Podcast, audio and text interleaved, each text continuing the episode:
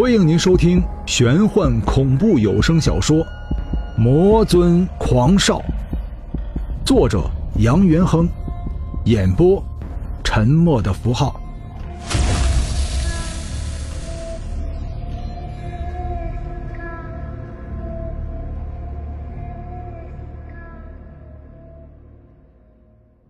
第三十章。天空下着蒙蒙细雨，细雨一滴未沾在杨元亨的身上。三寸七分长的飞刀在空中幻化成了长约数米的有形物质的刀气。刀气劈落，蜈蚣身体在空中骤然一停顿，随着一声爆响，他的身体炸裂开来，碎肉、鲜血。从空中抛洒了下来，天空霎时下起了血雨。刘富年看向杨元亨的眼神多了一丝迷茫，在他的眼里，杨元亨是个武功深藏不露的绝世高手，他拥有常人不曾拥有的魔瞳，能够辨别人世间的各类妖魔鬼怪。直到这一刻，他才发现，原来一切的一切根本就不是自己想象的那样。这个自己生死与共的好友，还有另外一面。元亨，这还是我们习以为常的世界吗？刘富年带着一丝忧郁说道。环顾一圈，四周的残肢断臂，杨元亨转眼看着刘富年说道：“一般来说，世界分为多个层次，也就是现在科学解释的多维空间。”有些空间是平衡的，我们只是出现在了同一个平衡空间。可是，刘富年刚想站起来，身子一动便晕倒在地。那把散发着金色光芒的断刀散落在了一旁，光芒渐渐消散，变成了一柄普通的古铜色刀刃。兄弟，杨元亨猛然惊醒，身体犹如大雁般在空中飞落。一把抱起刘富年，说道：“都是我太大意了。蜈蚣乃是五毒之一，这只蜈蚣能够长到如此巨大程度，毒性可想而知。是我大意了，你醒醒好吗？你醒醒！”刘富年身体巍然不动，脸上蒙上了一层死灰色，努力的睁开眼睛，看着眼前这个爱笑、微胖的中年男子，微微的笑道。能够为兄弟而死，我也心满意足了。这这辈子我们做兄弟，下辈子下辈子我们我们还是……他挣扎着想用手抓住杨元亨的手掌，刚刚举到半空就垂落了下来。死亡。每个人都会经历死亡。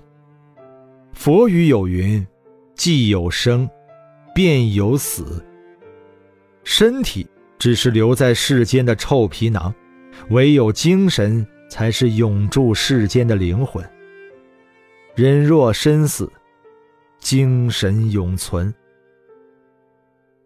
刘富年是江湖上的知名杀手，他的武学更是达到了炉火纯青的地步。死在他手里的人，无一不是大奸大恶之辈，却没有想到，今日竟然死在蜈蚣毒下。有泪划过，杨元亨脸上挂满了泪珠，周身散发出来的滔天魔气，却将两人尽数包裹。猩红色的双眸，飞舞张扬的长发。这个犹如世间魔神的中年男子，颤抖的双手，轻轻地抱起了刘富年。似有共鸣，那把深藏在袖口中的驱魔刀，也像是感觉到了这个新任主人的悲伤，缓缓流出了袖口，在两人身前不远处，托起了一朵金色的莲花。巨大的佛家真言排山倒海般由莲花中激射而出，涌入了那把朴实的断刀。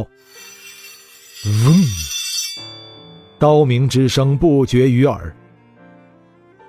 你也在为你的主人伤悲是吗？杨元亨低头看着地面上古朴的断刀，忧伤道。刀锋像是听懂了杨元亨的话语，剧烈震动起来。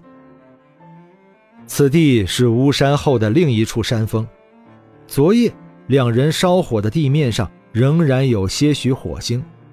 山上原本树木稠密，蜈蚣身体破裂后，绿色的内脏将整个山体渲染成了碧绿色。碧绿色的液体被太阳一照，升起了淡淡的绿色烟雾。杨元亨将刘富年平放在地面上，捡起了断刀，放在他的身旁。驱魔刀仍然散发着夺目的金色光芒。那朵佛家真言组成的莲花漂浮在他的身体上空。赫然，杨元亨发现，莲花之上站立着一个人影。你，他再也压抑不住内心的痛苦，缓缓跪了下来，眼中豆大的泪珠犹如断线的珍珠，一颗一颗滴落在胸前的衣服上。莲花上的人影。被金光照耀成了金色，金色的花，金色的人，此刻看来，是那么的真实。兄弟，就算你进入幽冥地府，我还是要把你拉回人世。我只有你这一个朋友，你的死是我造成的，我要你活着。杨元亨擦掉了脸上的泪珠。新一轮的泪珠又再次蓄满了眼眶，他索性就不擦眼泪。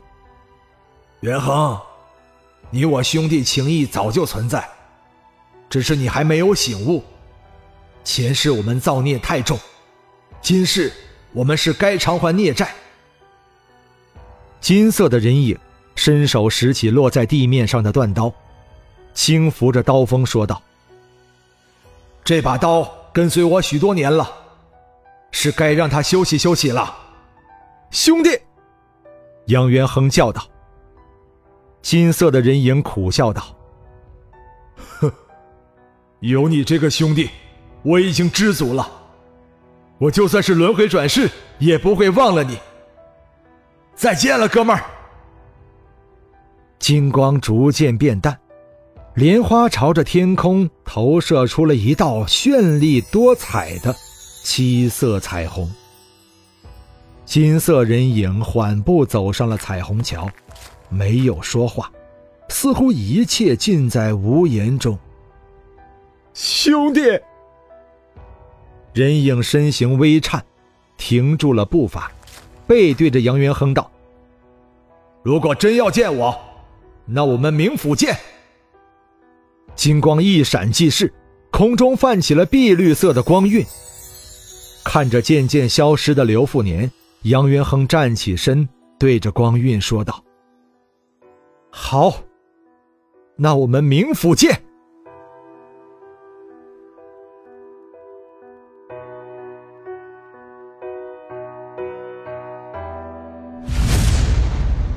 本章播讲完毕，感谢您的收听。